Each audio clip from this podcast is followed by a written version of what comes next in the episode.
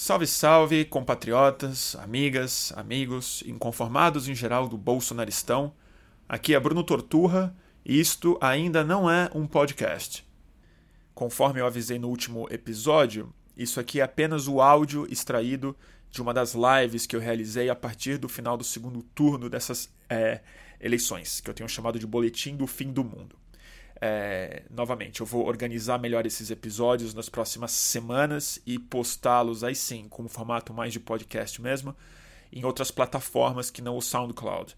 Mas para não atrasar mais, conforme o prometido, aqui vai o segundo episódio, realizado em dia, no dia 1 de novembro de 2018, em que eu, a gente comenta muitas coisas, a gente conversa bastante.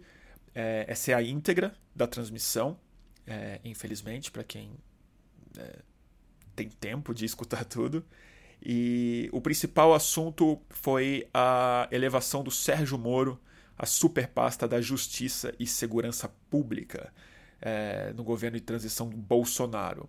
É, a gente conversou muito sobre o significado disso, sobre as contradições disso, e a conversa foi evoluindo para é, muitos outros assuntos, e no final as nossas tradicionais dicas de livros e, e filme tá bom? Então, sem mais delongas, boletim do fim do mundo do dia 1 de novembro de 2018. Até já, gente. Salve, salve. Tem alguém aí no Instagram? Pontualmente 10 da noite, começando é a segunda? A segunda transmissão pós-eleitoral. A gente fez a da apuração e aí na terça-feira a gente começou essa nova série Boletim do Fim do Mundo, é o novo nome do nosso programa. E estamos aqui para a segunda transmissão. E dizer para vocês que a primeira transmissão que eu estou fazendo remunerada graças ao apoio generosíssimo de muitos de vocês. Então, já começo agradecendo enquanto a turma não chega. Estamos com 100 pessoas no YouTube, 64 no Insta. A gente já começa a falar da fazer nossa escaladinha, falar do que, que vai, do que, que a gente vai conversar hoje. O HBL estava na USP, é isso, seu Leandro? Tava, tava bom o evento lá? Eu não sei o que, que foi. O que, que foi? O Safatli, as coisas que ele está fazendo também? Uh... Então, gente, eu tô pontual mesmo. Tô pontual porque agora eu profissionalizei, gente. Eu me comprometi com vocês muita gente está me remunerando e agora eu serei pontual.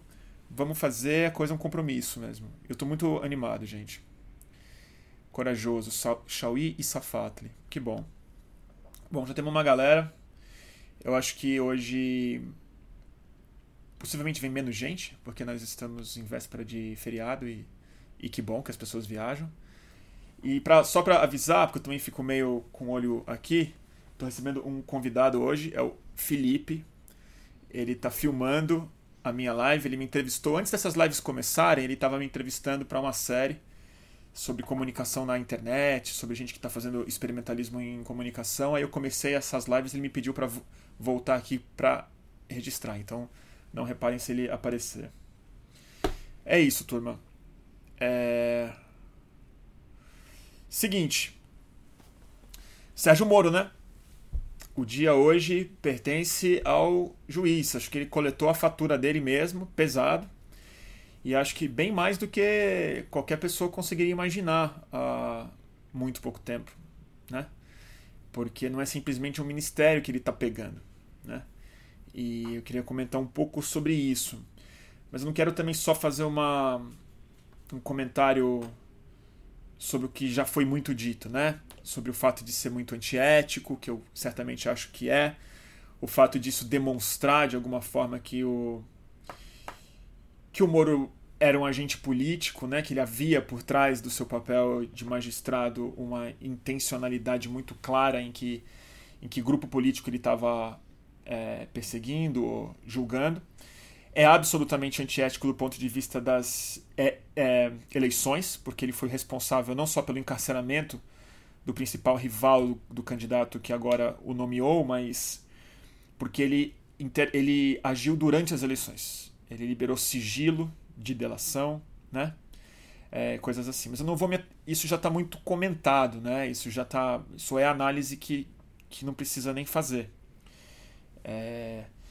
O que eu acho. Alguns pontos que eu queria trazer. É. Como eu acho que isso se conecta, na verdade, com um problema maior, né? Que é eu fiquei pensando assim, como a fusão dos ministérios, né? Que aí não é só o Moro, mas a fusão dos ministérios que está acontecendo, sobretudo na economia, na mão do Paulo Guedes, e agora o da Justiça, eu anotei aqui Justiça, Segurança, né? Aí ele inclui a Polícia Federal, é, a Transparência, né?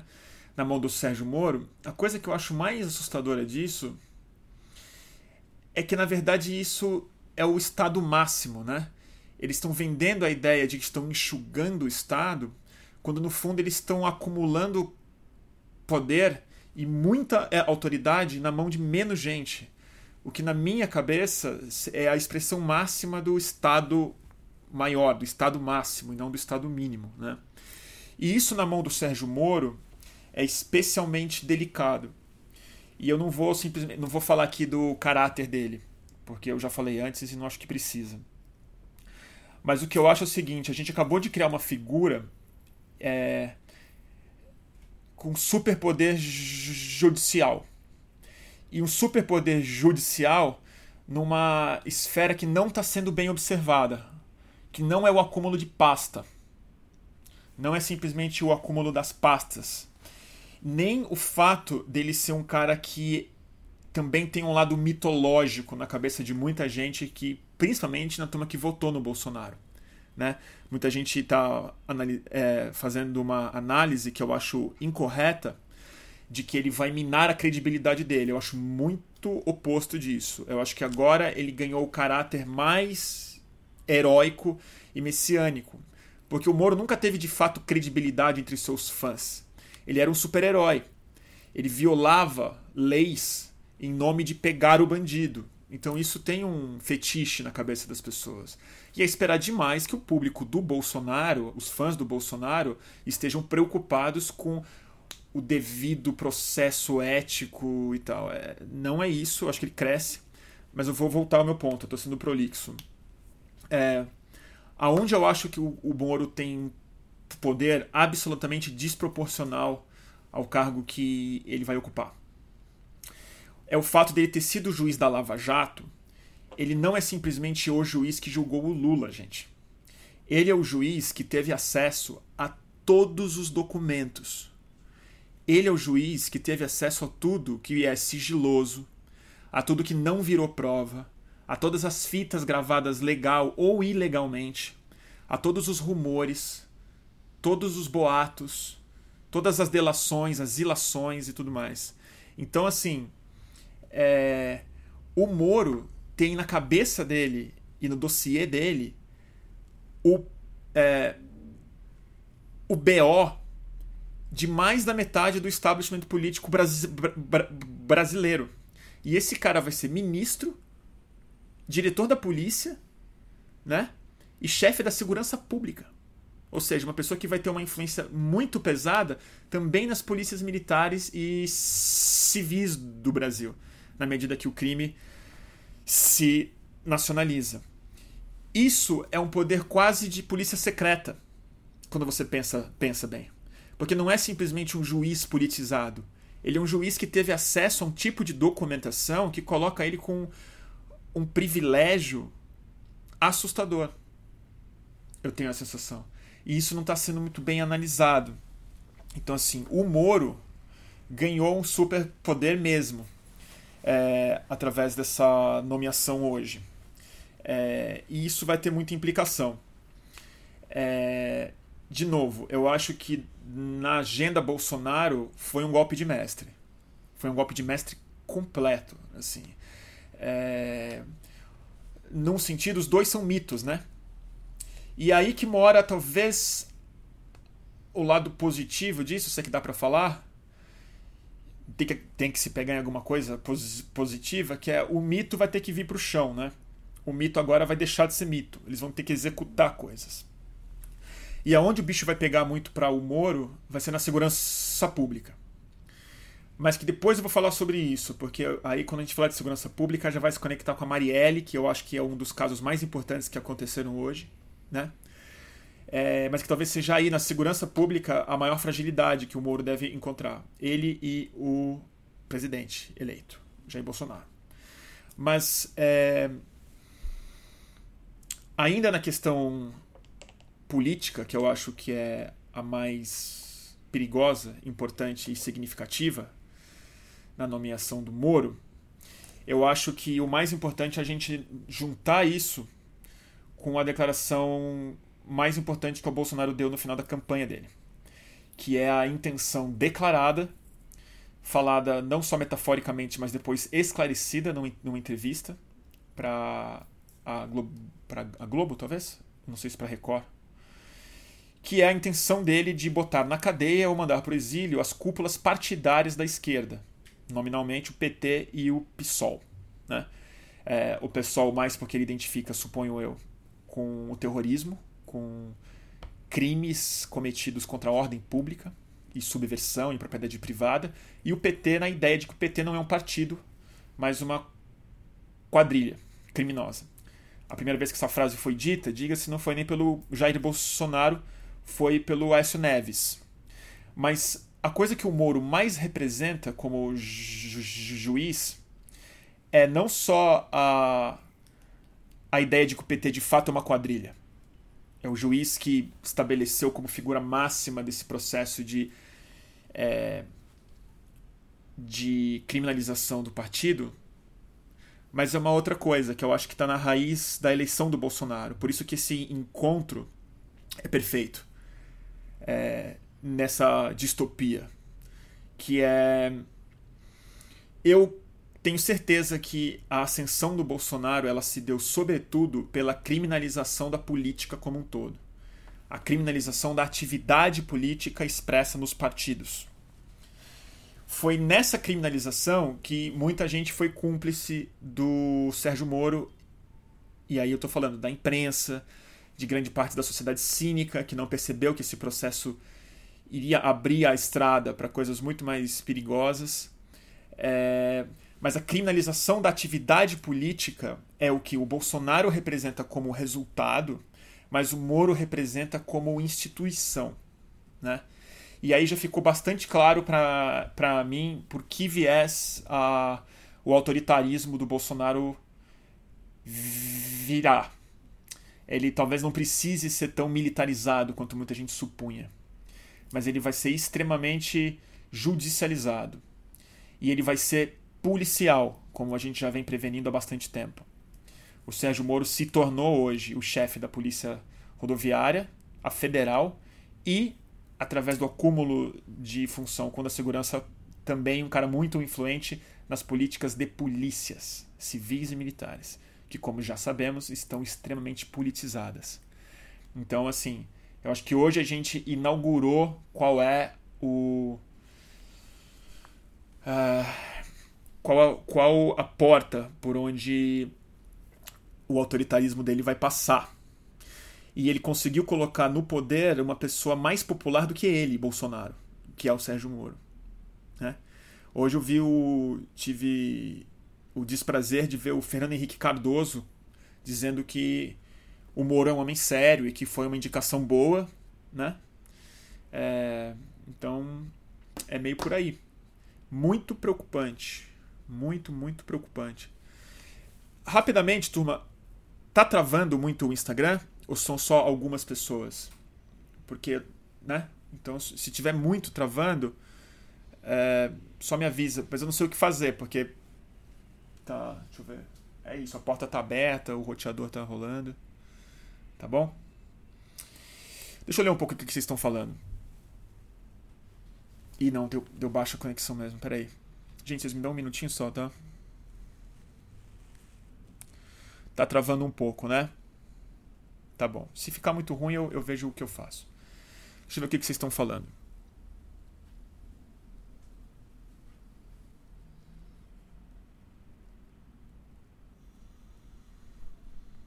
É. Ó, gente, para quem não viu ainda, o Felipe, tá? Ele tá registrando hoje por conta de uma matéria que ele tá fazendo. Gente, não é a minha internet, é a de vocês. Porque não tá travando para a maioria das pessoas. Às vezes é o Instagram mesmo que, que trava, viu? É, aí não, tenho muito o que fazer. Se tiver muito ruim para vocês verem no Instagram, eu estou ao vivo no meu YouTube. Tá bom? Vamos ver aqui. É. Teve muita coisa hoje, né? É tão difícil acompanhar. O problema do, do, do Bolsonaro é que vai ser meio que nem o Trump, né? É... Eu falei disso um pouco na última transmissão. É o excesso de informação, o excesso de notícia ruim vai nos afogar. A gente precisa ser muito atento para isso, gente. Não ficar viciado nesse, nessa má notícia, nessa bad vibe. Porque é ela que anestesia e deixa ele passar um rolo compressor embaixo. Tudo isso para voltar ao. Eu não sei nem como é que eu vou conectar uma coisa com a outra, tá? Mas ainda dentro da justiça, que é o tema da nossa transmissão de hoje, e daqui a pouco a gente muda de assunto, tomara. É... A crise no caso Marielle Franco, né? O Raul Jungmann hoje admitiu, abriu parte do problema que está acontecendo, que é pessoas avisaram que órgãos públicos de alto escalão no Rio de Janeiro estão fazendo o possível para barrar as investigações. E também, nada que a gente já não sabia com certeza, ou, ou é auto-evidente pelo andamento da, da investigação e pelas pessoas que já morreram e desapareceram, e pela, é, pela obviedade de que de quem havia quem tem interesse no, no, na execução da Marielle né? E no tipo de força miliciana, policial, fascista fora de controle que é, comanda boa parte do território e da segurança pública no Rio. E é essa bucha que o Sérgio Moro vai ter que encarar também, né? De alguma maneira eu acho que o Raul Jugman, não acho que ele tá tirando o corpo dele fora, não acho mesmo. Eu acho que ele, até por uma questão de honra pro Raul, para o Jungmann, que é um cara que eu não tenho apreço, mas ele não é um monstro, ele é uma pessoa que tem um grau de seriedade política na carreira dele, nas intenções parciais dele. Eu acho que ele não quer abandonar o governo sem entregar pelo menos um caminho de solução para esse caso. Vai ser algo que vai marcar o fim da carreira política dele, possivelmente um fracasso na investigação da Marielle Franco. Mas o fato é que o Rio de Janeiro vai ter um governador que já prometeu a extinção da Secretaria de Segurança Pública e mais autonomia política para as polícias, que é alinhado com o Bolsonaro. Eu acho que é aí que talvez haja uma crise mesmo, porque eu sei que o Moro certamente não é mais um, nunca foi uma pessoa de, uma pessoa sem agenda política. Mas eu tenho as minhas dúvidas em relação à posição do Moro sobre segurança pública. Sobre, que ele nunca, nunca foi claro né? É, como ele encara o combate ao crime, como ele encara a investigação, como ele encara a repressão, como ele encara o papel das polícias militares. Isso é uma incógnita. A gente sabe o que, que o Bolsonaro pensa disso muito bem. É carta branca, é assassinato, que foi o que o governador do Rio de Janeiro falou, o eleito, e o de São Paulo também, o Dória. O Moro, talvez aí haja um ponto de tensão e de crise na superpasta a qual ele foi entregue que que seja, não digo, não é um alento, porque vai ser uma tragédia para todo mundo de qualquer forma.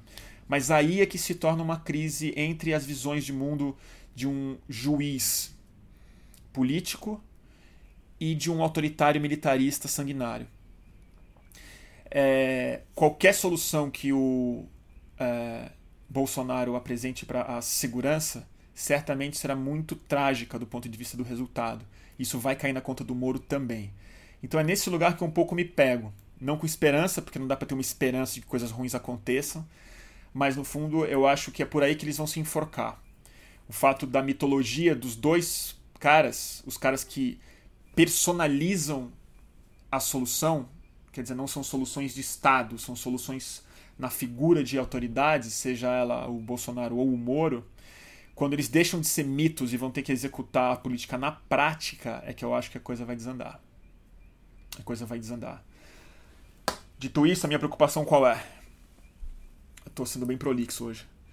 É, voltando no começo, a minha preocupação no curto prazo é a perseguição jurídica muito pesada aos partidos de esquerda. A cassação do registro do PT, que hoje eu acho que se torna uma possibilidade muito concreta, principalmente na medida em que o PT agora se acorrenta definitivamente na narrativa de que o Sérgio Moro sempre estava dando um golpe, que o Sérgio Moro sempre teve intenções políticas e agora os fatos deixam essa tese muito mais crível, plausível e adotável. Mas também é uma declaração de guerra entre o PT e o ministro da Justiça e Segurança Pública. Entre o PT e o presidente da República que já pediu cana para eles. E entre o PT, boa parte de sua militância, boa parte da sociedade que rejeita isso, e a outra parte da sociedade brasileira que não vê a hora disso acontecer. Que não vê a hora disso acontecer. Da esquerda ser perseguida. Então eu acho assim, sob o risco assumido de me repetir, a gente vai ter que ser um pouco mais estratégico e um pouco mais inteligente e um pouco mais calmo na hora de reagir a esse tipo de coisa. Né? É... E a sensação que eu tenho, e aí ela vem junto com a mesma sensação que eu tenho em relação à política econômica do Bolsonaro, em relação à política ambiental do Bolsonaro, é, em relação à política indígena, de minorias, policial, de direitos humanos, eu lamentavelmente acho que a única pressão, nossos maiores aliados como sociedade brasileira organizada, vai ser pressão internacional econômica pressão política e econômica internacional, porque as nossas instituições já não deram conta. E acabamos de receber a notícia de que o super-ministro que vai cuidar da criminalização da, do resto que falta da política é o cara com o mandato mais forte que já houve no nosso Ministério da Justiça. Então é isso para quem hesitava em acreditar na ditadura de Toga, ela já está se tornando um horizonte mais próximo, né? Eu acho que é isso. Vamos ler o que vocês estão falando aqui. Bruno, a imprensa precisa acordar o mais rápido possível. Não li nada hoje sobre o perigo desta desse super ministério do Moro. Uh, eu li críticas ao Moro. Uh, Vamos ver as análises amanhã e vamos ver os comentários na imprensa. Dito isso, não contem com a imprensa, gente. A imprensa está preocupada com a imprensa. A imprensa está preocupada com a repressão à imprensa. Então, assim, o que roubou a notícia. Aliás, isso eu, esqueci, ainda bem que vocês me lembraram de falar da imprensa. O que para mim amarra toda essa questão do Moro foi a coletiva de imprensa do Bolsonaro. Que eu não sei se vocês viram, cara. Eu acabei de ver uma foto no Facebook. Cara, eu não sei o que dizer. Vocês viram a, a foto? Ele usou de balcão para falar com. É uma foto inacreditável. Ele usou de balcão um bodyboard, cara. Uma prancha de bodyboard. De meio. Não é isopor, aquelas. Assim. Tudo improvisado, com uma coisa feia, um vidro, um azulejo, uns fios caindo, jornalistas jogados no chão e tal. É inacreditável. É inacreditável. E foi isso a primeira coletiva de imprensa dele, em que Estado de São Paulo, O Globo, Folha de São Paulo e acho que mais um jornal, não sei se o El País ou algum jornal desses internacionais, foram barrados na porta da casa dele.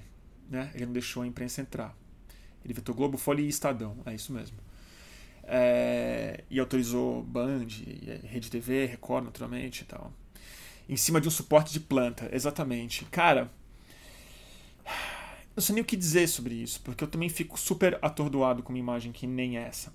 Mas o que eu queria dizer é o seguinte: a imprensa, a imprensa, abriu esse campo. A imprensa fez o papel junto com o Sérgio Moro. Eles eram parceiros, parceiros.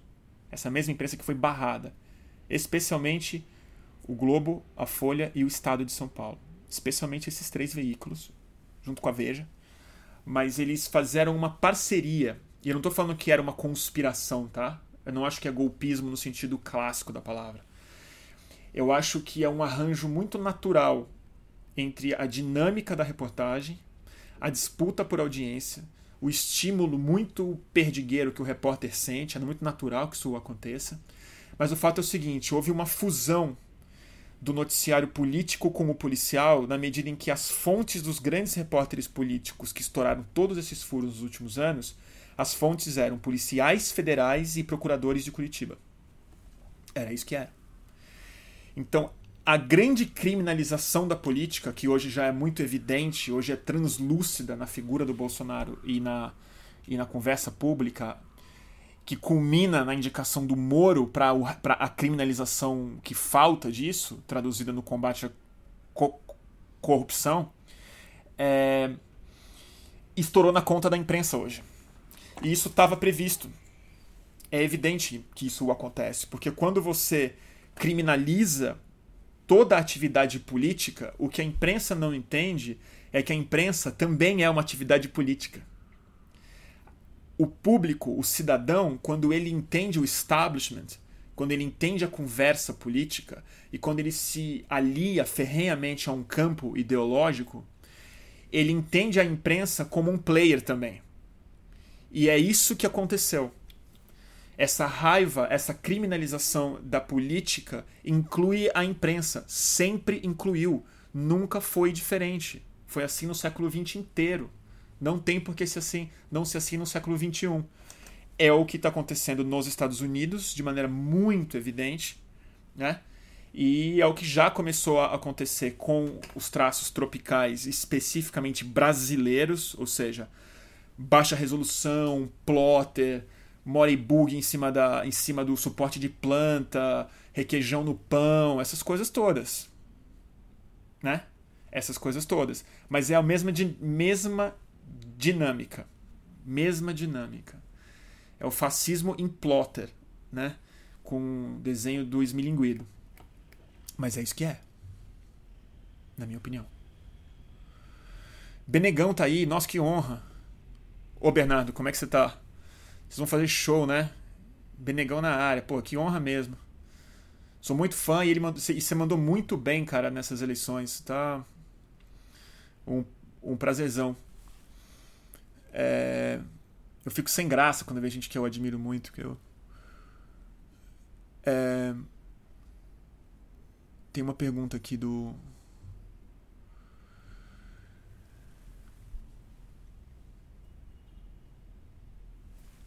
É. É isso, gente. A, é, Bruno, não é verdade. Falo que é um monte de jornalista que está preocupado com os direitos fundamentais. Não jogue tudo no mesmo saco. Não criminalize todos os repórteres, os jornalistas. Cara, desculpa se parece que eu fiz isso. Desculpa se parece que eu criminalizei. Não criminalizei.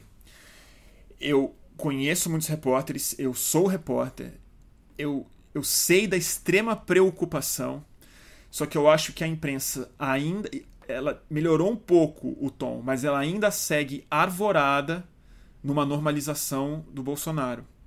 Ainda não está chamando as coisas pelo nome, não está chamando de extrema direita e está mais preocupada com as críticas que o Bolsonaro tem feito à imprensa, ataques e tal, mas que ainda são muito leves perto dos ataques que o Bolsonaro está fazendo aos seus adversários políticos.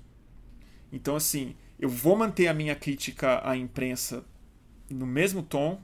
Aqui, caiu, caiu aqui um pouquinho, deixa eu voltar. Estamos de volta, né? Eu vou manter a minha crítica à imprensa no mesmo tom, enquanto a imprensa achar que ela, imprensa, segue sendo a principal vítima desse negócio, porque não é. Não é. E eu repito, eu passei o último live inteiro defendendo a grande imprensa. Ah, não, gente me ligaram, me desculpa, que o pessoal liga, defendendo a grande imprensa, defendendo assim as grandes redações, o direito deles fazerem o que eles fazem, de ir lá. Mas assim, a imprensa precisa apanhar da sociedade e não apanhar do presidente. Eu não vou defender. O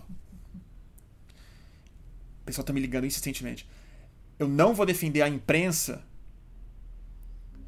só porque o Bolsonaro tá batendo nela. Automaticamente. Não é justo. Tem que defender do Bolsonaro. Mas a, a gente tem muita razão para dar porrada. É... O... o Greg tá aí também, né? E aí, Greg, você já saiu? Bruno, mas isso tem relação com a linha editorial, diz a Daniela. Repórter não tem independência, me parece uma cobrança injusta. É... eu não. Eu não tô culpando repórter. Eu não tô culpando repórter. Ai, gente, então eu vou ter que me explicar melhor.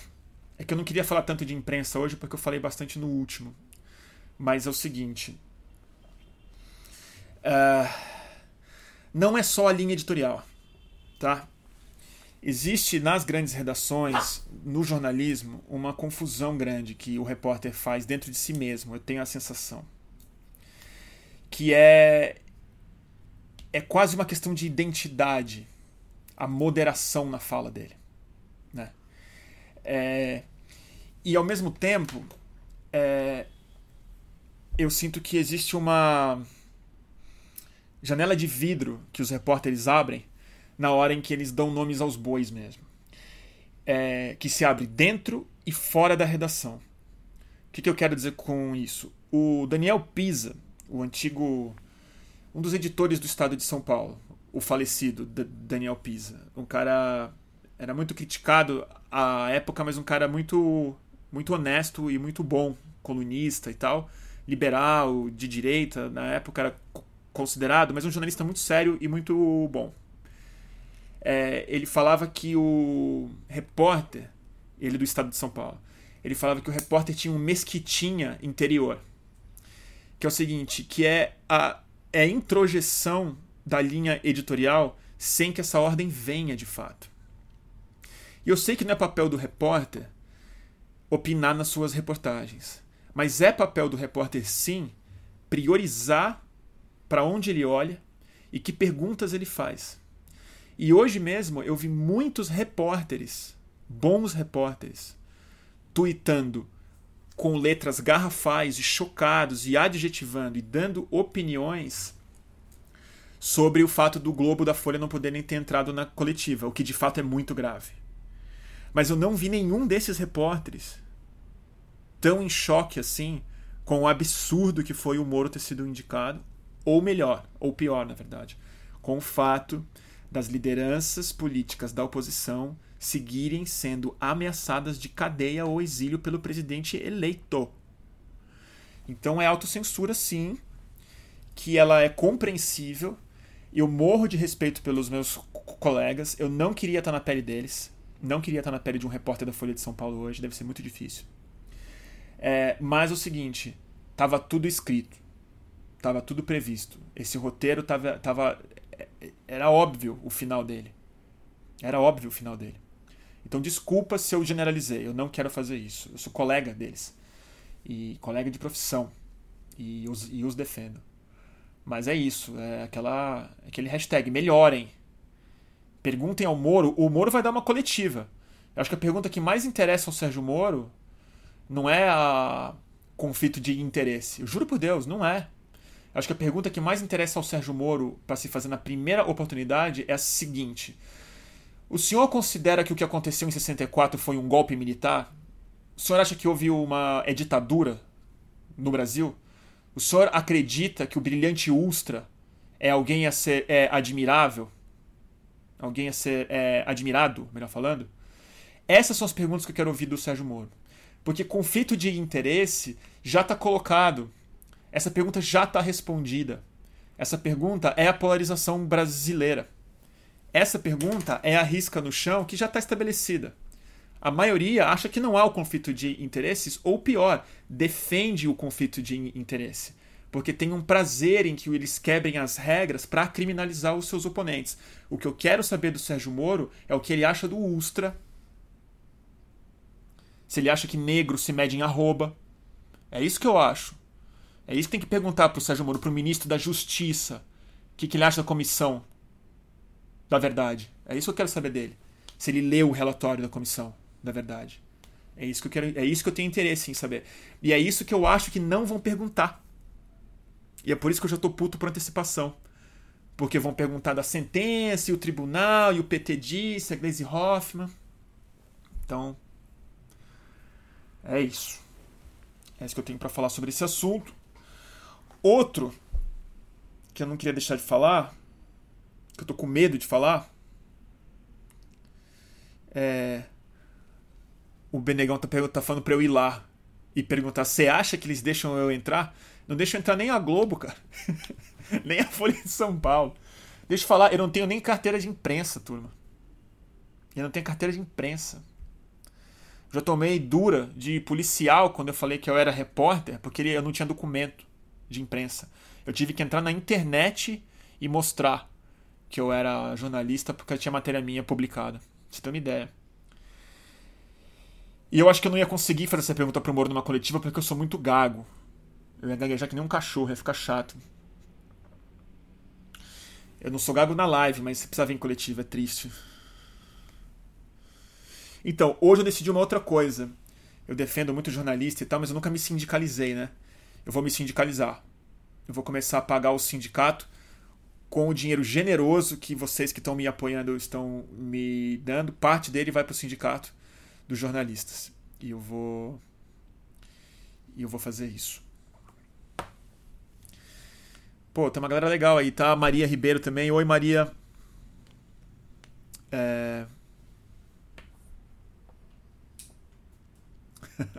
A voz do Moro é pior do que ser um gago. é que você não viu gaguejando em público. É tenebroso, gente. Eu quero morrer do coração. É isso, vou me sindicalizar. Chegou a hora, né, gente? Vamos ter que ajudar essa turma aí, meu. Sindicato mesmo, porra. Pelo amor de Deus. O outro comentário que eu ia fazer que eu acho foi a notícia mais importante do dia hoje.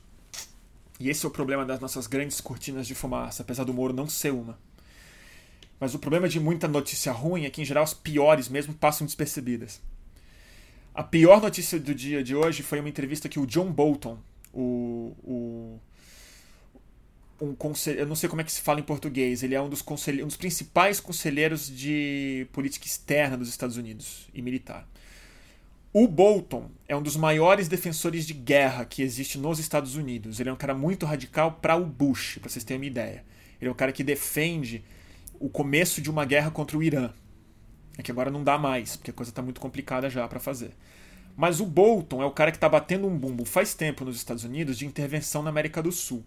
Né?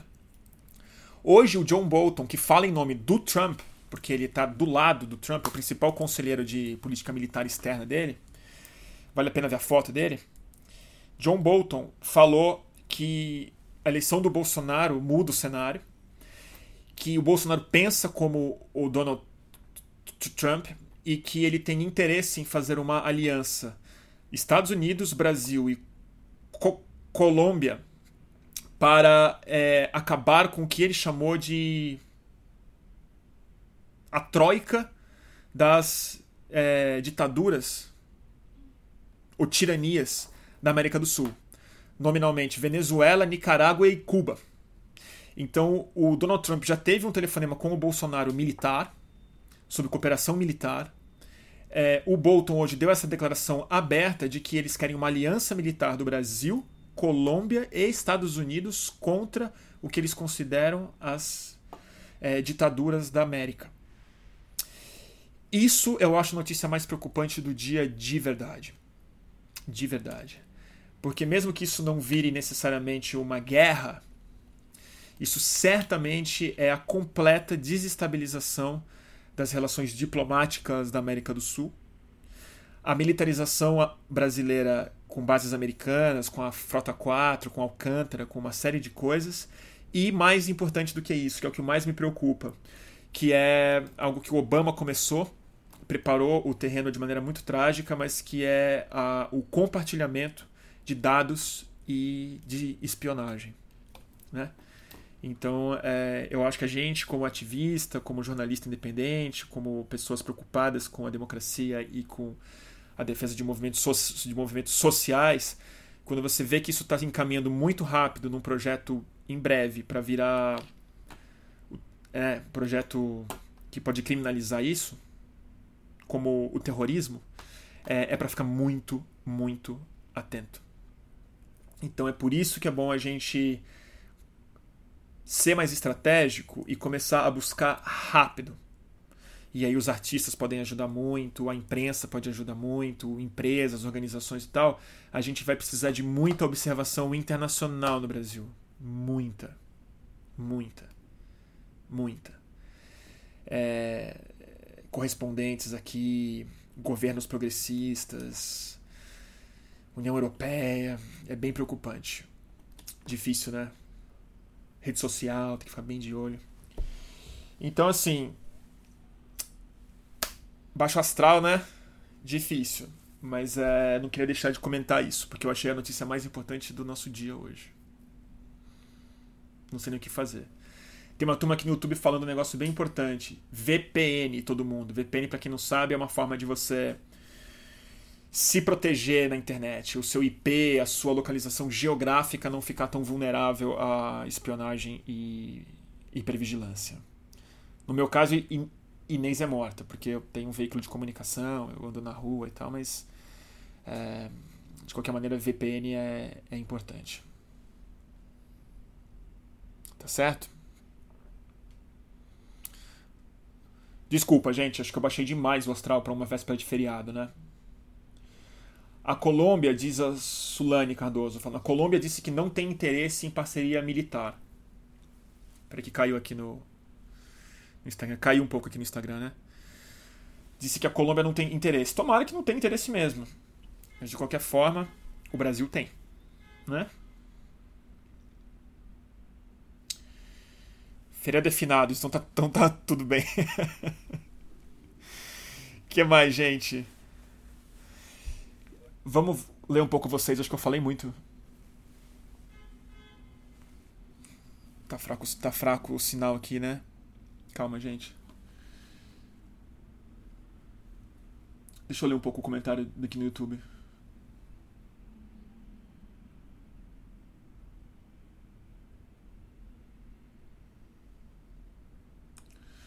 comenta a reação dos eleitores do Bolsonaro decepcionados com algumas decisões do governo e o fato disso ser uma estratégia de direita ou fake ou fake news. Bom, acho que você já a sua pergunta já meio resumiu as hipóteses, né?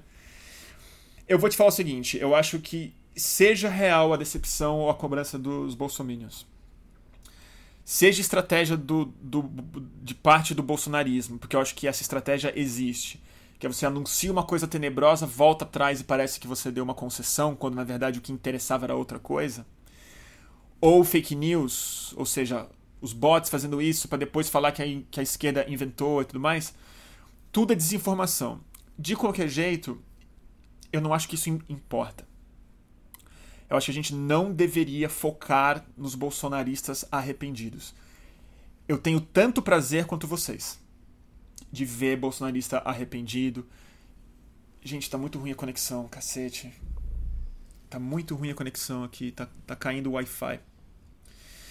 É, eu tenho tanto prazer quanto vocês na hora de sambar em cima do, da galera arrependida. Também quero que se dane, não acho que tem que acolher coisíssima nenhuma, foda-se, estamos muito magoado, machucado, é burro mesmo. O fato é, a gente tem muito pouca energia e todos os nossos tiros têm que ser muito estratégicos. O foco agora deixa o bolsonarista arrependido, seja ele real, fake ou uma forma de criar desinformação, para lá. E vamos focar em trabalho. Vamos focar em estratégia, trabalho, conteúdo, conversa e proteção. A minha prioridade nos próximos dias, e eu vou editar vídeo no final de semana para isso, vai ser a, a tradução e a humanização de da realidade dos movimentos sociais no Brasil. Eu acho que quem mais precisa de proteção hoje, lamentavelmente, não é a imprensa, nem, nem, nem o Lula. Quem mais precisa de proteção hoje é o MST, o MTST, as Mães de Maio, os coletivos de moradia popular no Brasil, a luta por reforma agrária. É, é em torno deles que a gente vai ter que montar uma linha de defesa civil é, na comunicação, na cultura, com advogados, com exposição internacional, é em torno do Boulos, é em torno do Stedley, é em torno da agricultura familiar, porque é em torno dos índios. Então, assim, eu não estou preocupado com o Bolsominion. A merda que eles já fizeram, já fizeram. E acho que rede social não deve ser o nosso território prioritário. Porque rede social, gente, deu no que deu, né? Deu no que deu. Deu em Bolsonaro. Ele falou isso hoje. Ele falou: por que, que eu vou deixar a imprensa entrar na minha coletiva se quem me elegeu foi a rede social? Eu falo no Facebook mesmo e foda-se. E quer saber? Ele tem toda a razão. Fazer o quê? Então, assim, acho que a gente vai ter que meio ir a campo e tal. Então, os próximos dias, da minha parte, da minha pequena parte, eu vou editar vídeos que eu tenho das ocupações do MTST, entrevistas com os trabalhadores, com as famílias e tal, para mostrar quem eles são de verdade e uma entrevista que eu fiz com o Stedley sobre agricultura familiar e orgânicos. É ele cozinhando. Ele está fazendo um prato, está cozinhando. É tipo um programa de culinária com o Stedley. E ele explicando agricultura, qual que é a missão do MST hoje. E é muito interessante ele explicando isso. Ele fala que o MST, na visão deles hoje em dia, a missão do MST não é lutar por terra. Olha que loucura ele fala que a missão da MST hoje é produzir alimento saudável para o povo. E é muito interessante, porque a gente ainda tem na cabeça, muita gente tem, o imaginário do MST que ocupa os latifúndios. Isso, em alguma medida, ainda é verdade, mas não é isso que eles são mais hoje em dia. Eles são uma grande rede de agricultura familiar, de comida feita com alta qualidade, quando não orgânica, né? Cooperativa, de beneficiamento, de distribuição, de politização do campo, né? de fixação das pessoas na, na terra e tudo mais. Eles já são o maior produtor de arroz é orgânico no Brasil, de suco de uva, de uma série de coisas. E eu acho que esse lado precisa ser melhor traduzido para a sociedade, até para que possa se fazer uma defesa política no Congresso na medida do possível. Ah, e dito isso, terça-feira é, tem votação da pele do veneno. Então eu quero juntar um pouco a, a defesa do MST com a defesa do, da alimentação saudável, porque eu acho que na minha cabeça são a mesma coisa. A mesma coisa. Então eu acho que quem puder deveria tentar fazer isso na medida do seu alcance, né? É, quem é quem é só um cidadão, conversar com as pessoas, com a família, procurar ler sobre isso, é, estudar um pouco sobre o assunto, porque a gente vai ter que defender isso. E terça-feira vai ser um dia muito crucial para fazer isso. Certo? É, eu falei um pouco, né? Me perguntaram aqui sobre fusão de ministério. Se eu vi a propaganda do MBL contra os orgânicos. não vi. Não vi. eu rio, gente. Eu rio porque o MBL é uma. Eu não, gosto, eu não gosto de falar do MBL, gente. Eu acho eles troll. É só trollagem. Eu não, eu não dou corda pra troll. Mas eu vou dizer uma coisa: se o MBL quiser fazer propaganda contra o orgânico, faz. Porque fã do MBL, eu quero mais que como veneno mesmo, cara. Se você acredita no MBL, mas assim, come máximo de agrotóxico possível. Eu quero que você coma bastante agrotóxico. E para mim vai ser vai ser vai ser bom saber que vocês estão é, comendo veneno. E da minha parte eu só vou ignorar. É...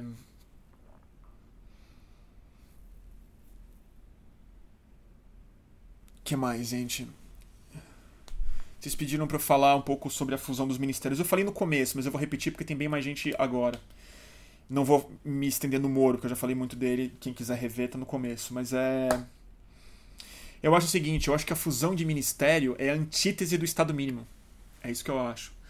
Tem uma coisa de Estado, né? Que assim, claro, quando a turma fala de Estado mínimo, em geral tá querendo falar de menor participação do Estado na economia, né? E tem uma crítica gigantesca para ser feita dos dois lados. Mas é. O que eu quero dizer é o seguinte: a ideia de que você vai enxugar o Estado, enxugando ministério, ela é. Ela é. Ela é o contrário.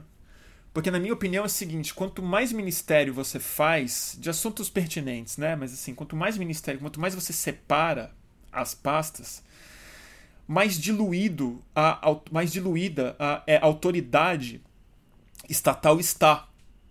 Não é mais Estado, no fundo é menos, porque são mais pessoas dividindo. E mais próximo da sociedade, dos especialistas, o Ministério tem condição de estar.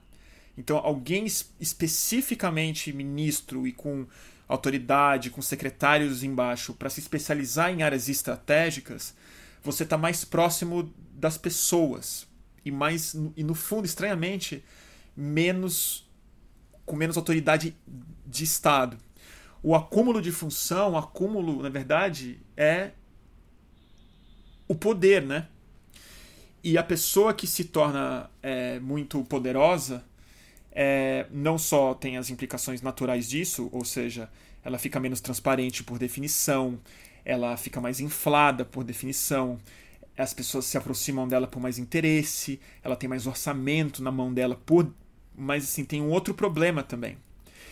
Ela não tem tempo nem é, capacidade de entender de tudo e de se aproximar de quem entende dessas coisas é, como seu trabalho. Então, no fundo, assim, para mim é sinal de é, autoritarismo a fusão de ministérios e não uma não a diminuição do Estado, mas o aumento dele, do poder. Bruninho, lê nossas mensagens. Desculpa, Cristiane. Deixa eu ver. Fala do D2. O D2 tá demais, né? O Plant Ramp inteiro tá demais. O Benegão tá demais, o D2 foi demais nessa eleição. Eu vou ver se eles topam conversar comigo. De repente eu faço uma matéria com eles. Acho que vale a pena. Eu tô indo para o Rio em, em breve. O que, que eu vou falar do D2?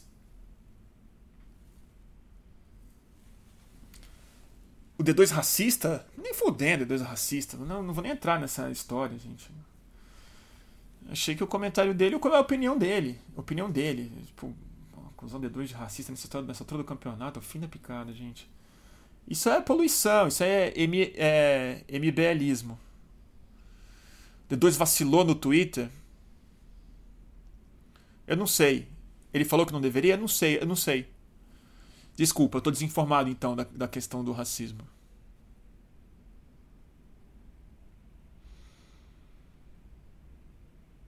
Não, eu. Ah, o negócio. Não, acho que eu, acho que eu sei do que se trata, né? A questão que ele fez um comentário do do deputado lá que estava do lado do Bolsonaro. Eu não, eu não, eu não sei. Eu.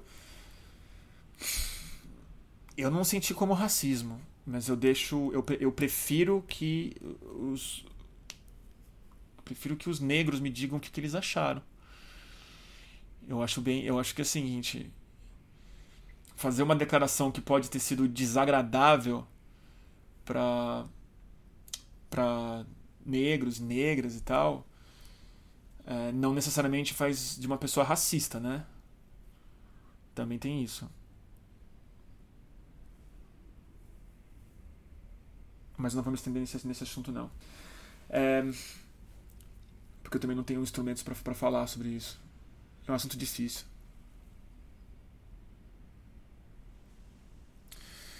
Ministério da Família. Gente, vocês estão querendo que eu fale do Ministério da Família? Magno Malta. Bom. É. é MBLismo, também acho que é. O Ministério. Vamos fazer o seguinte. Eu vou ter que derrubar essa transmissão aqui durante alguns segundos lá do Instagram, porque tá dando quase uma hora. Então eu vou derrubar, volto e a gente fala um pouco do Ministério da Família e vamos tentar ensolarar um pouco mais essa transmissão e começar a falar de assuntos mais interessantes do que baixíssimo astral da, da próxima esplanada dos ministérios. Então me dá um minuto, um, um segundo, gente, do Instagram, a gente volta e quem quiser. É, Magnum Malta, a Suzy já sabe que vai dar, vai dar assunto. Salvar. Um segundo, gente, do YouTube. Vocês estão bem aí, gente? Vocês veem esse vídeo inteiro mesmo ou vocês ficam tipo 15 minutos, meia hora e saem fora? Vocês têm o saco de ficar essa hora e meia inteira mesmo? Aqui. Voltando ao ar. Voltando, turma do Instagram. Como estamos? Salve, salve. Eu prometi falar do Magno Malta. que merda. Ontem eu fiz um monólogo sobre o Magno Malta pra Suzy. A Suzy tá rindo aqui fora. Suzy, você quer vir aqui falar um, um pouco? Não, fala que é o seguinte, gente, eu preciso confessar uma coisa pra, pra, pra vocês. Hoje eu parei com isso mas eu sou um. fui durante mais de 20 anos da minha vida um assíduo é, espectador e consumidor dos produtos da cultura neopentecostal brasileira. Eu assisto.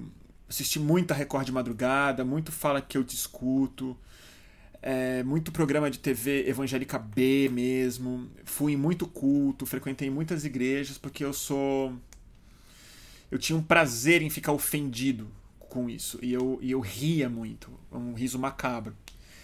Eu tive uma banda que falava muito disso e tal quando eu era mais jovem. Eu comecei isso, eu tinha, sei lá, uns 17 anos. Então tem mais de 20 anos já. Hoje em dia eu não faço mais isso, porque a coisa não só ficou séria, como eu também tô mais velho e perdeu a graça e eu não, não acho mais engraçado. Dito isso, eu conheço o Magno Malta, ó, ó, ó. Então ontem é, quando eu vi que o cara vai virar o ministro da família, eu dei uma. Eu dei uma biografada no Magno Malta pra Suzy, que foi a. Que assim, esse cara não tá na, na cena há pouco tempo, não, gente. E o negócio dele é contra a pedofilia, né? Mas não é não é contra a pedofilia, ele solta a palavra pedofilia no meio de tudo que ele fala. E a coisa que eu me lembrei bem era que o Magno Malta ia cantar, porque ele era um cantor, né? Ele é um cantor. Ele canta, tipo, uma mistura de música caipira, samba gospel e tal, tudo com louvor evangélico bem, bem tosco, pesado.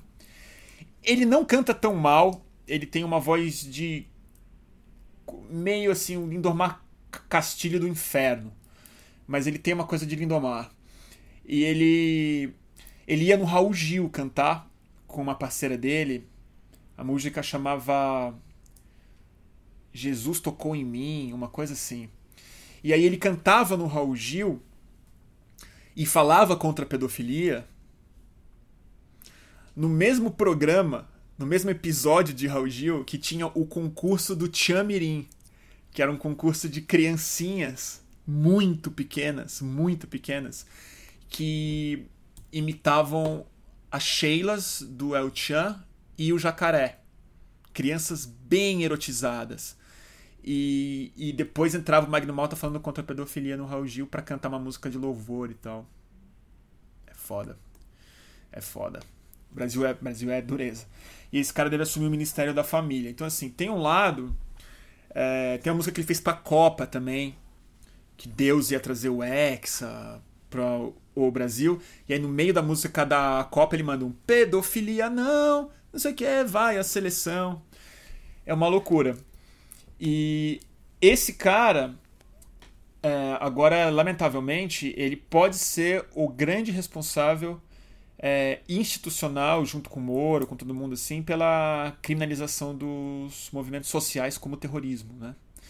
Ele está apresentando esse projeto e tal, e ele deve assumir o Ministério da Desenvolvimento Social e Direitos Humanos com a chance, parece, de se transformar no Ministério da Família. Aí eu fiquei pensando assim, o que é o Ministério da Família, gente? O que é? Qual que é a secretaria do Ministério da Família? É a secretaria do do cunhado al alcoólatra, é, a, a, a subpasta do pai violento, o que que é a, o, o Ministério da Família? Qual é a o que que ele faz assim, né? Não tô entendendo direito. Mesmo. Mas o Ministério da Família. Eu acho assim, gente, essas coisas, elas são assustadoras, mas tem alguma parte de mim que me tranquiliza, porque eu acho que só o vexame, só o ridículo, só a vergonha completa vai salvar a gente de um desastre político ainda maior.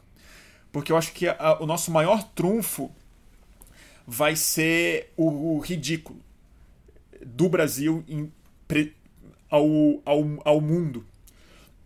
Né? O complexo de vira-lata vai ter que se expressar da maneira mais trágica e traumática possível. Que são esses vexames. Eu acho que essa ficha vai cair, por exemplo, na hora que o Bolsonaro falar na ONU. Porque a gente tem a honra de ser sempre o país que abre a Assembleia Geral das Nações Unidas. Então é a hora que o mundo inteiro para para ver, é o começo, é o Brasil. E o ano que vem vai ser o Bolsonaro, e vai ser logo em janeiro, gente. Joia. E aí, assim, o Magno Malta vai ter que responder pelos direitos humanos no Brasil. Então é esse cara que vai ter que ser acionado pelos jornais, pela Anistia Internacional, quando der muita merda e vai dar na segurança pública do Rio de Janeiro, na de São Paulo, quando os snipers do Witzel começarem a agir e tal. Então, assim, vai ser o Ministério da Família que vai ter que dar conta. E aí o George Orwell vai ficar ultrapassado, porque a gente vai ter que vai ter os ministérios com nome mais ridículo do que o Ministério do Amor, por exemplo, que era um ministério que tinha no 1984. Do, do amor? Acho que é do amor. Da verdade, né? Essas coisas. Então é, é. A gente vai ser mais ridículo, né? É, é, é o que eu falo, é o fascismo de plotter, né? É o fascismo do esmilinguido. É bem complicado. Mas eu acho que isso, isso é um trunfo. Em algum lugar isso é um trunfo. É... O vexame. O vexame é o, novo, é o nosso maior ativo político. Por isso que eu acho que não tem que ser o, o foco, não tem que ser no Bolsominion passando ridículo, tem que ser no Bolsonaro passando ridículo. É que como a gente está em rede social, a gente interage com os perfizinhos, né? Então eles, eles são os nossos insetos, né? A gente quer dar no mosquito, mas, gente, desencana. Desencana de Minion, gente. Deixa eles pra lá. Até porque o Minion arrependido não vai votar no seu candidato na próxima. Não viaja. Vai votar no Daciolo, vai votar no. Entendeu? No Álvaro Dias, vai votar em alguma coisa desse nível. Vai votar no, vai votar no Moro. É isso que o Minion vai votar na próxima eleição. Então para de tentar ser amigo e para de fazer bullying. Esquece. Foco no nazi. Isso mesmo. Foca na, na prancha de Moribug dele, que ele fez o pronunciamento, a primeira coletiva. Foca nisso. Vamos focar nisso. Ah. Bruno, liga pro Boulos e fala isso pra ele. a Natália tá falando. Eu tentei falar com o Boulos hoje, mandei uma mensagem para o Boulos hoje, ele não me respondeu. Ele não leu também. Eu também não fico magoado, porque ele deve estar muito ocupado, o Boulos. Não queria, não queria estar na pele dele. Mas eu mandei uma mensagem. Eu vou convidar o Boulos para fazer uma live conosco. E quero um pouco falar com ele sobre essa questão de tradução dos movimentos sociais é, nos próximos tempos. É isso. O que mais, gente?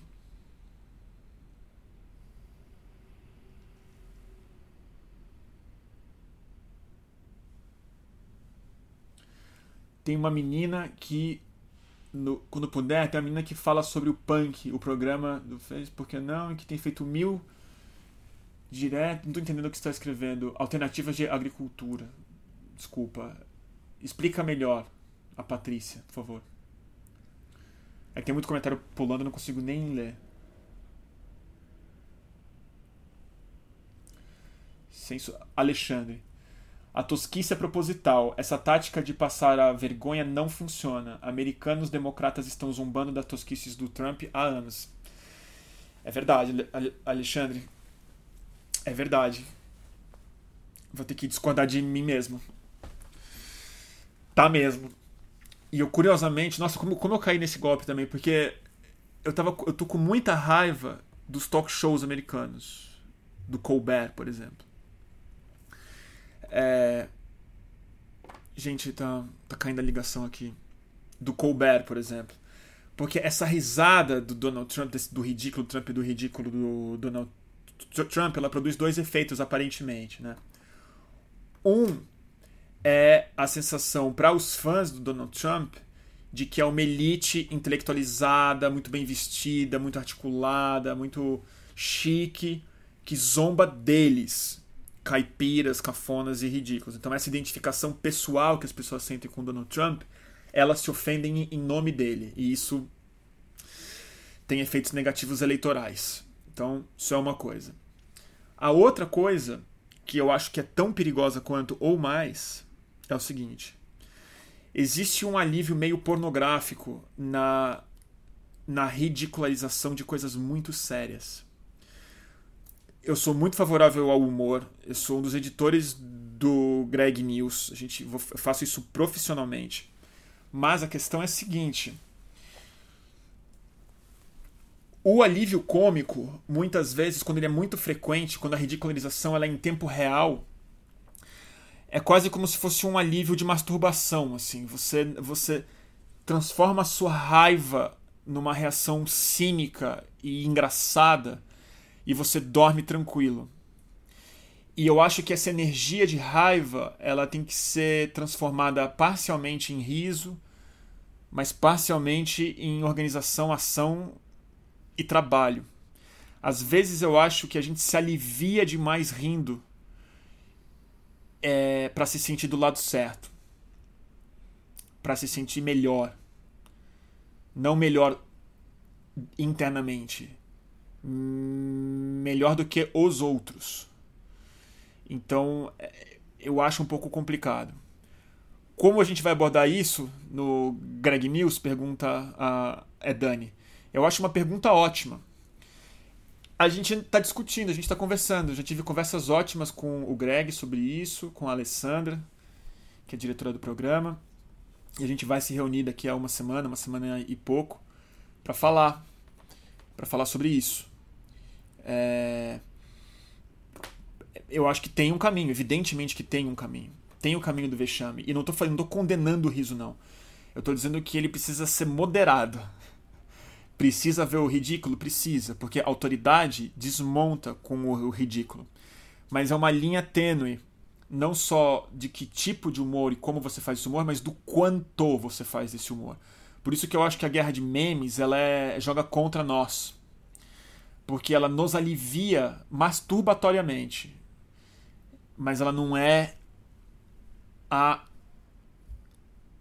consumação da nossa indignação ela é uma punhetinha psíquica para rir dos nossos inimigos. E, em geral, isso acontece muito quando você tá perdendo mesmo. Então, assim, a gente tem que trabalhar, gente. Eu tenho a sensação. Trabalhar pra caralho. Aí a pergunta da Cláudia: como vamos sair disso? Pô, Cláudia, você acha que se eu soubesse que fazendo um live, se eu soubesse, estava candidato à presidência da República? Eu não sei como é que a gente vai sair disso. Eu não sei. Eu sei que a, a maior resposta para a política virá, infelizmente. Resposta não. O maior imperativo de saída política que a gente vai receber, já está recebendo, mas daqui a muito pouco tempo isso vai se tornar assim, a mão firme mesmo, vai ser da natureza, né? Eu acho que o único caminho para isso é que o único super ministério que deveria existir em qualquer lugar do mundo, o único super ministério, é o da mudança climática. É o superministério do meio ambiente mais mudança climática. Todos os outros estão submetidos a esse superministério, inclusive o presidente. E aí, assim, a economia subordinada a isso, a política de indústria subordinada a isso, a política de direitos humanos subordinada a isso, a agricultura subordinada a isso. Um dia a gente chega lá, gente. Um dia a gente chega lá.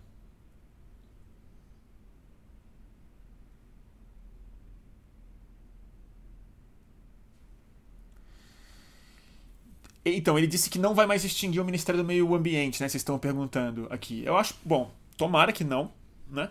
Tomara que seja uma, uma realidade, uma concessão real. Eu não espero que o ministro do Meio Ambiente seja lá essas coisas, nem que tenha muita autoridade. Então, assim, uma parte de mim fica meio preocupado com isso, porque falar, ah, ele põe lá e, e finge que não é nada. Mas é melhor do que nada. é melhor do que colocar abaixo da pasta da agricultura de toda forma. Porque qualquer ministro do meio ambiente, por mais pelego que ele seja, a função do ministro do meio ambiente vai ser receber gente do meio ambiente. E bem ou mal, gente, em um mês, dois meses, a pessoa entende alguma coisa. Porque vai ter ruralista defendendo preservação de Amazônia na porta do Ministério do Meio Ambiente. Então, se isso acontecer, ótimo, não vou reclamar. Certamente não vai ser uma Marina Silva no ministério, eh, que seria uma ótima ministra do Meio Ambiente, como, como de fato foi. Mas eh, pelo menos a pasta está lá. Né? Existe algum nível de interlocução possível. Né? Ele falou que não vai colocar um xiita, né? Tá falando aqui, nas palavras dele. Paciência. Bota um imbecil lá, mas pelo menos a pasta ainda existe. Porque também tem uma outra coisa, gente. Ministério não é só ministro, né? Ele tem burocracia, ele tem gente que segue lá, funcionário público mesmo, de carreira. E essas pessoas tocam o bonde. E se essas pessoas não ficarem submetidas ao ministro da Agricultura, é positivo. É positivo. É positivo. Não, é que tá, dane-se o ministro. O importante é que as secretarias fiquem, os burocratas fiquem, as pessoas que estudam isso, que têm contatos com os indígenas, que trabalham no Ministério do Meio Ambiente há 10, 15, 20 anos. O Mário Sérgio Conte está entrevistando o Kim Kataguiri na Globo News agora. Deus me livre que eu vou ver um negócio desse. Que tristeza. A ministra da Dilma era péssima? Quem? Não, acho que não era péssima, não, gente. Não era uma Marina Silva. Mas não era péssima, não. A Dilma que era péssima com o meio ambiente, não a ministra.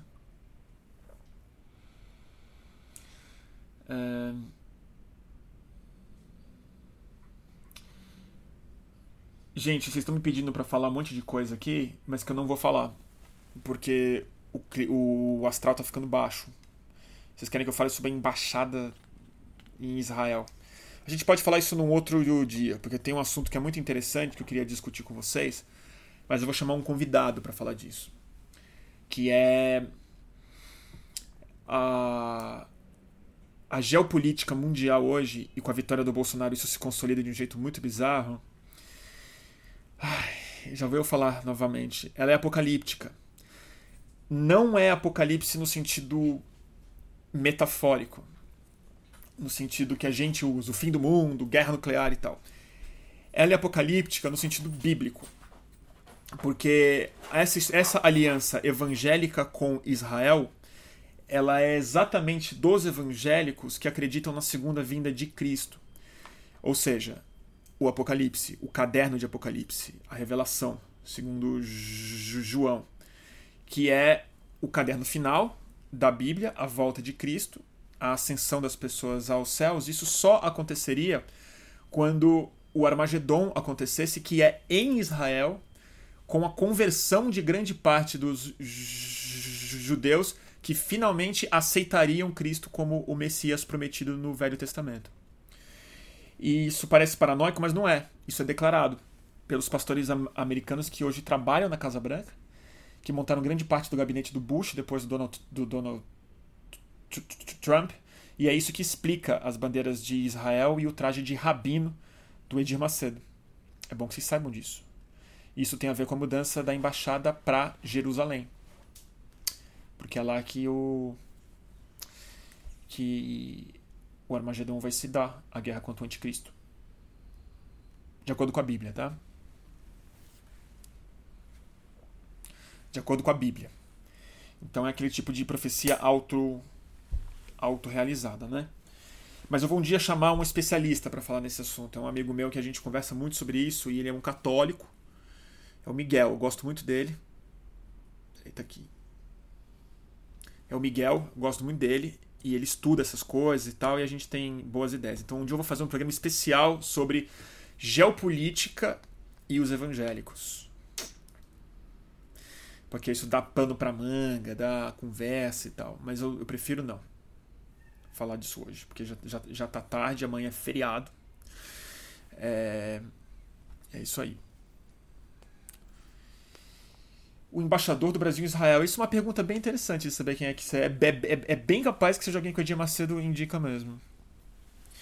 Bruno, fala se a frente democrática está se organizando. Sei lá. Esses últimos dias eu, eu só me organizei. Gente, tá caindo muito. Tá caindo muito o Instagram, que saco.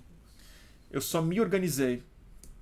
É, com crowdfunding, com os vídeos e tal. Tive que tirar o atraso de muito trabalho que ficou parado na campanha, ainda atrás de dinheiro e tal. Então é. Eu não sei, eu não participei de muitas reuniões da Frente Democrática dessa semana, não. Eu sei que muitas pessoas se encontraram. Semana que vem, pelo menos a minha agenda tá um pouco mais cheia. Mas eu tô querendo mais me fo mais focar do que ficar em reunião falando muito e tal. Tô a fim de ver o que, que eu posso fazer especificamente e ajudar em quê. É, parte é no jornalismo mesmo, né? E, e. E não sei. Não sei. Eu fiquei muito preocupado hoje com a declaração do Fernando Henrique, Fernando Henrique Cardoso. Apesar de não esperar nada dele, ainda assim eu, eu espero.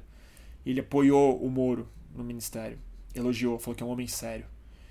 E isso já meio que mina uma coisa. E me preocupa o fato do PT. Tem uma coluna, vou indicar para vocês. Lê o texto que o Toledo, Zé Roberto de Toledo, o atual editor do site da Piauí, publicou hoje no site. É sobre. Eu não sei o nome, mas é sobre o Moro. E sobre uma análise muito inteligente que ele fez sobre como o PT vai ficar encurralado. É, não no sentido da cassação só, porque isso é um risco que acontece, mas o PT encurralado na própria história. O PT vai se encurralar na, no papel de injustiçado do Sérgio Moro. Isso pode ser muito ruim politicamente para o PT nas próximas eleições. Eu concordo. Concordo mesmo. É... O Toledo é muito bom. E ele manda bem no foro de Teresina. É, a Piauí tá indo muito bem, né, gente? É uma redação. Eu acho uma redação formidável. Eu sou muito fã deles. E o nome do artigo eu não sei, mas se você der um Google, é a coluna de hoje, do José Roberto de Toledo, no site da Piauí. Bota Sérgio Moro e tal, que vai aparecer. Vocês estão me pedindo muito pra falar do caso da Marielle, né, gente? Cacete. Eu falei no começo do, do, do live, eu não queria voltar a falar, porque, de novo, é muito baixo astral. É, mas eu, eu recomendo que você depois, quando terminar, volta. Eu falei um pouco do caso, eu não tenho muito mais a acrescentar hoje, mas eu vou tentar, talvez para o próximo live, uma entrevista com o Freixo, ao vivo, junto com vocês aqui. Ele entra por Hangout e por, e por Instagram e a gente conversa um pouco sobre o que ele acha disso, porque eu prefiro que a gente converse com quem está no Rio de Janeiro sobre esse assunto e quem entende. É, mas eu acho que o que o Witzel representa é a vitória dos algozes da Marielle Franco. É isso que eu acho. Vamos falar de coisa boa, gente? Vamos falar de jabá. Eu quero agradecer muito quem de vocês já está apoiando é, financeiramente essas lives. Eu vou ser bem breve, eu fiz um comercial maior no último, mas não gastar muito tempo, mas eu preciso fazer isso porque estou é, tentando fazer com que isso vire minha profissão. Então eu lancei anteontem um crowdfunding que é de mensalidade, de assinatura, não é um crowdfunding com determinado um preço final. São metas diferentes, a gente está quase chegando na meta 2, a gente bateu a meta 1 em menos de 24 horas, a meta 2 está quase batendo já, que é de 5 mil reais ao mês. Quando atingir 5 mil reais ao mês, já é um salário joia, é, que, que eu vou fazer? Eu vou fazer, eu garanto para vocês duas transmissões por semana no mínimo, talvez mais, com horário fixo, com convidados especiais, com melhora na produção, com o áudio disponível no dia seguinte em podcast, então vai para quem precisar pre, pre, preferir consumir essas conversas de uma outra forma em podcast e a disponibilização dos vídeos e a organização desse material de maneira mais sistematizada. Todas as dicas que a gente conversa nessas lives, elas serão depois divulgadas, indexadas e é, uma newsletter quinzenal com é, com dicas, com comentários, com links que eu acho relevantes, com dicas de gente para seguir nas redes sociais, veículos, matérias que me interessaram muito naquele, naquela quinzena. Isso com 5 mil, que está muito próximo. Então eu convido quem puder apoiar, eu agradeço do fundo do meu coração. A partir de 5 reais, você escolhe o, é, o valor. Para quem doar 50 reais ou mais, que é bastante, eu sei que é bastante, Aí tem um benefício a mais que você concorre mensalmente, todo mês. Eu vou sortear uma aquarela que eu mesmo faço à mão e eu vou dar a aquarela mesmo, a original. Então é para quem tem condição e quer dar um apoio mais substancial e tal, eu agradeço muito, que vai me obrigar a pintar também. Então, assim, é... vou fazer esse jabá rápido, vou mostrar uma aquarelinha para ver quem de vocês mais endinheirados que que podem dar 50 reais no mês. Por exemplo, uma quadrilhinha como essa daqui. Essa já tem dona, é a Suzy. Esse é o Magpie, meu passarinho favorito. Magpie, tá aqui. Então a gente vai sortear uma aquarelinha por mês. Tá certo, gente? Então é isso. O Catarse é catarse.me barra mantenha underline o underline fluxo. Mantenha o fluxo. Tá na, tá na biografia, tá na minha bio do Instagram uh, e, e, e para quem tá no YouTube, nas minhas redes sociais, tá no meu Facebook também. Tá bom, turma? Agradeço demais do fundo do meu coração. É, pode ser cinco reais, pode ser nada também. Eu vou continuar fazendo para vocês.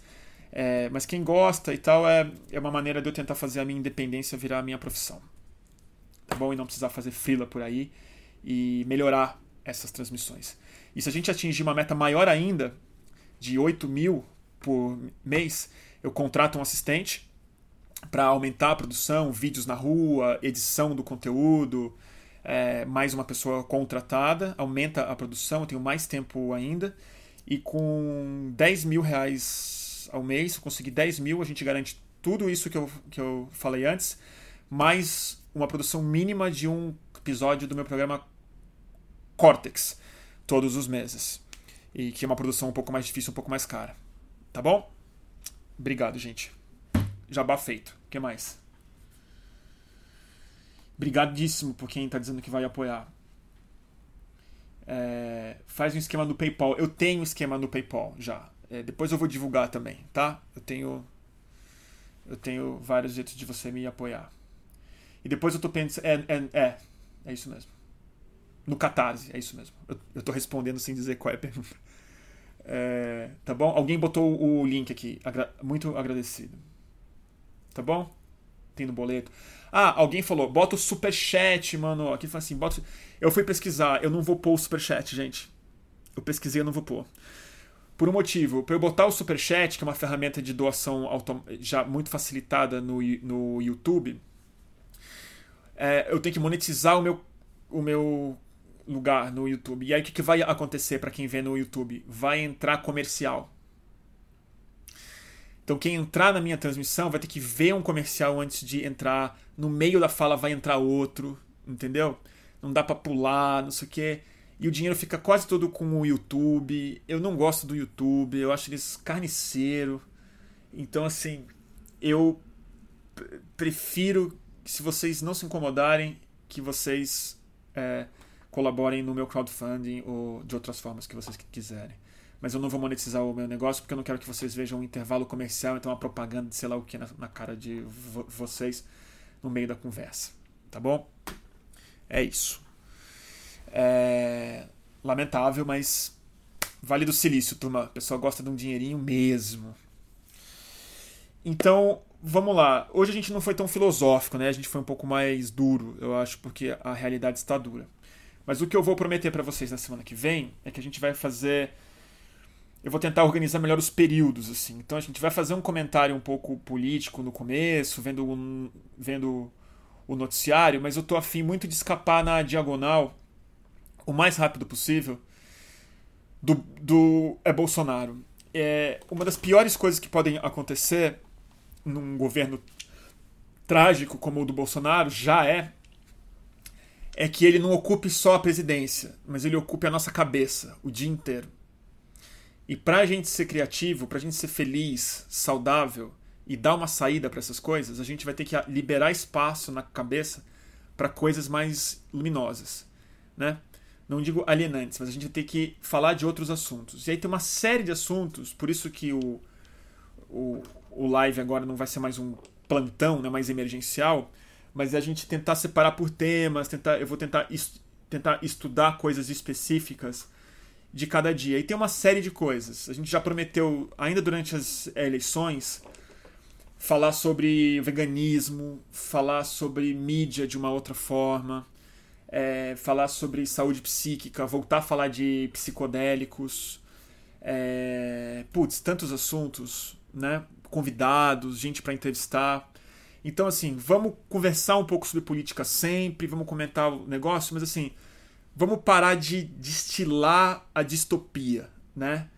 Vamos falar dela, se tiver alguma coisa importante para ser dita, mas eu não vou ficar comentando cada frase absurda que o Bolsonaro falou, porque ele não, eu não quero que ele seja presidente da minha cabeça. Tá? Nem ele, nem o Moro, nem, o... nem, nem todo mundo que foi eleito. Puta que pariu. Mas é isso, tá bom? É, eu tô dando muita dica de livro, né? Vocês estão pedindo dica de livro e tá virando, tá virando uma tradição. Mas é, eu tô dando, é, acho que alguém reclamou comigo que eu tô dando muita dica de livro e não dá tempo, porque são três por live e ninguém não dá tempo de ler tanto livro assim e eu também não leio tanto livro assim, é que eu tô dando os livros acumulados, né? Então eu vou tentar dar menos dica de livro e de repente indicar outras coisas pra gente ver. E eu pensei em indicar outras contas de Instagram que eu acho que a gente tem que fazer um esforço de melhorar nossa, nossa timeline. Então eu tô a fim de trocar dicas de contas de Instagram.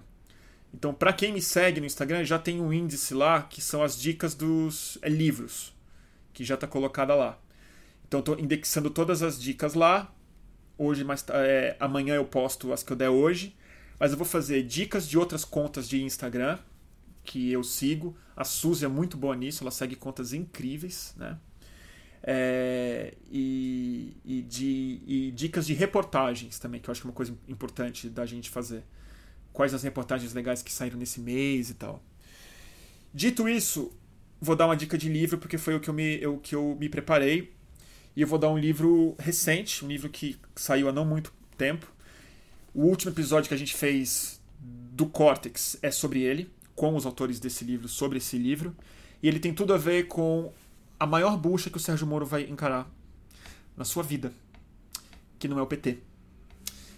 É o primeiro comando da capital, o PCC e a faccionalização do Brasil. Por isso, o livro mais importante da gente ler, dos livros mais importantes da gente ler nesse ano, eu tenho certeza que é A Guerra, a Ascensão do PCC e o Mundo do Crime no Brasil, do Bruno Paes Manso e Camila Nunes Dias. É um grande livro Recomendo que vocês vejam o Cortex que eu fiz com ele, está no meu canal do, do Fluxo também, editora toda, Todavia. Uh, é uma grande, um grande raio-x, uma grande reportagem, muito bastidor e muita. Não vou dizer nem que tem muita análise, porque eles se poupam de analisar de maneira muito generosa, eles se poupam de é, a, analisar e deixam a gente entender de fato o que está acontecendo nas entranhas do problema prisional, criminal e da faccionalização do crime no Brasil. É, que para mim o mais importante é o processo de politização do crime do Brasil. Ao mesmo tempo em que a nossa política vai se criminalizando, o crime vai se politizando. E as nossas polícias vão entrando numa lógica de facção também. E a zona cinza vai ficando cada vez mais ampla e vai tomando o Brasil. Isso se conecta diretamente com o problema de segurança pública e com a criminalização dos ativistas de direitos humanos, como a Marielle Franco, por exemplo. Então, é isso. A Guerra, editora Todavia, nas melhores livrarias do ramo. Outra dica que eu tenho, na medida do possível, comprem esse livro em uma livraria. Elas estão fechando. E isso é o fim da picada. Então, assim, se você puder se dirigir a uma livraria, melhor do que comprar na Amazon.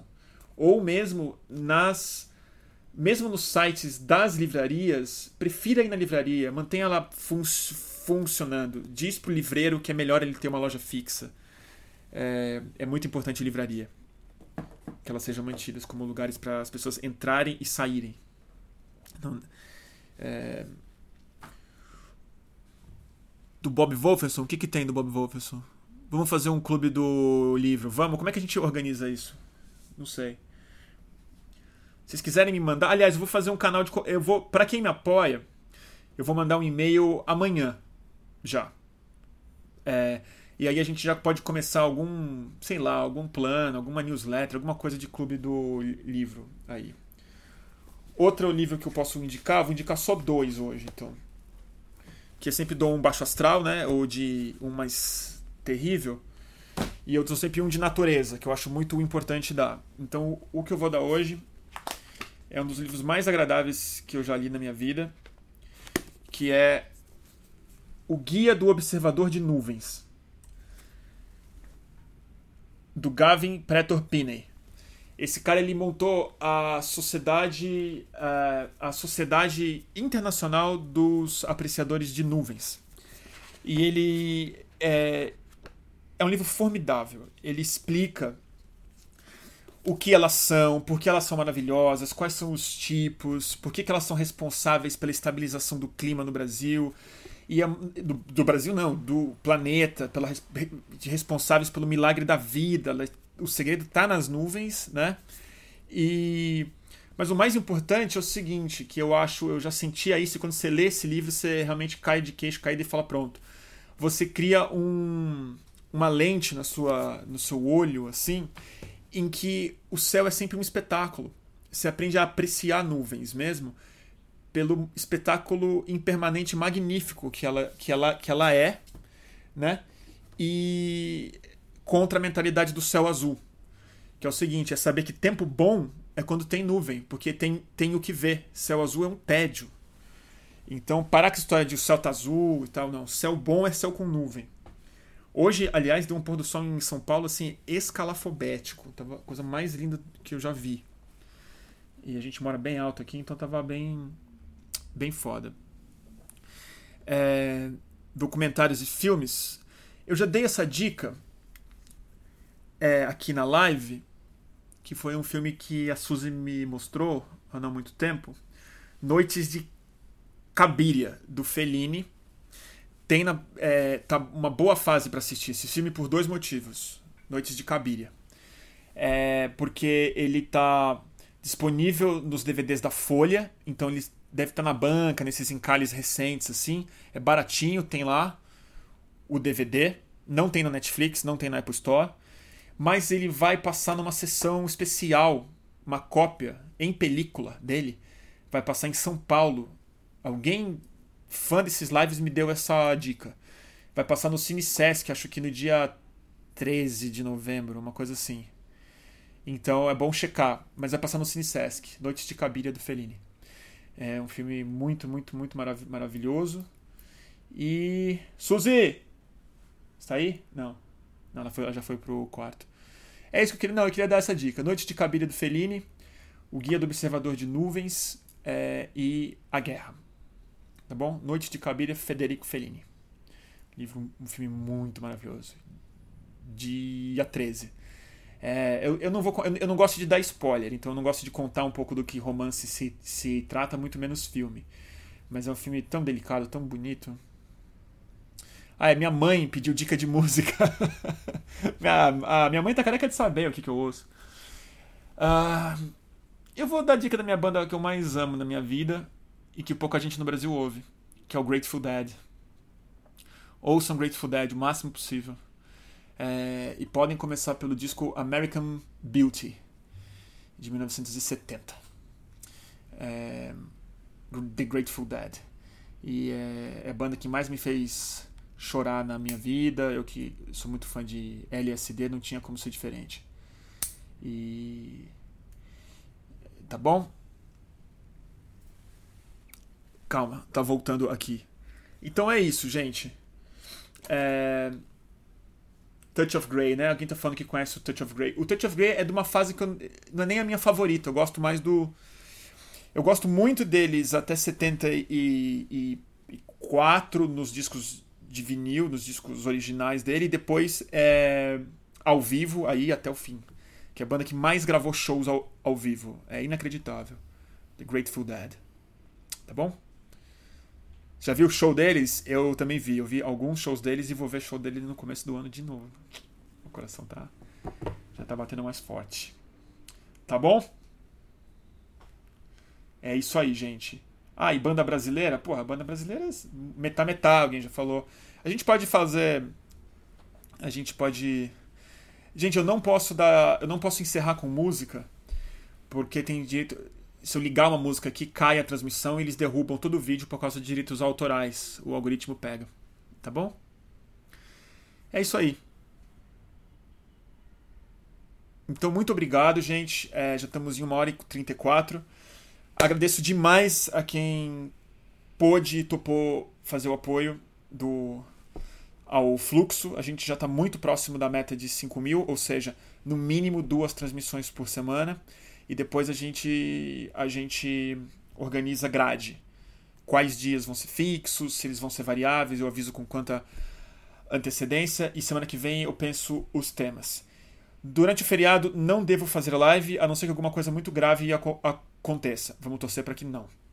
E eu vou usar o feriado para trabalhar. Vou ficar em São Paulo e vou organizar um monte de coisa que eu prometi para vocês e o crowdfunding agora me obriga a fazer, que é reformar o site indexar todos, todos os, os lives que foram feitos e botar os áudios no ar. Tá bom? Gente, muito obrigado pela presença de vocês. É... E. E agradeço. Cadê a cachorra? Tá aqui. Vocês querem ver a, a Manita? Então deixa eu fazer. A, a Manita, levanta. Levanta. Manita. Pessoal que vê você, cachorrinha. Ela tá rosnando, gente, tá com raiva. Tá aqui, ó. A cachorrinha. É com o apoio de vocês que ela come ração, gente. Se não for o apoio de vocês, essa cachorrinha vai passar fome. É isso que eu tenho para falar. Tá bom? Acho que eu chantageei o suficiente. Boa noite a todo mundo. É, bom feriado. Espero que vocês tenham uma noite decente de descanso. Sonho com, os, sonho com as nuvens.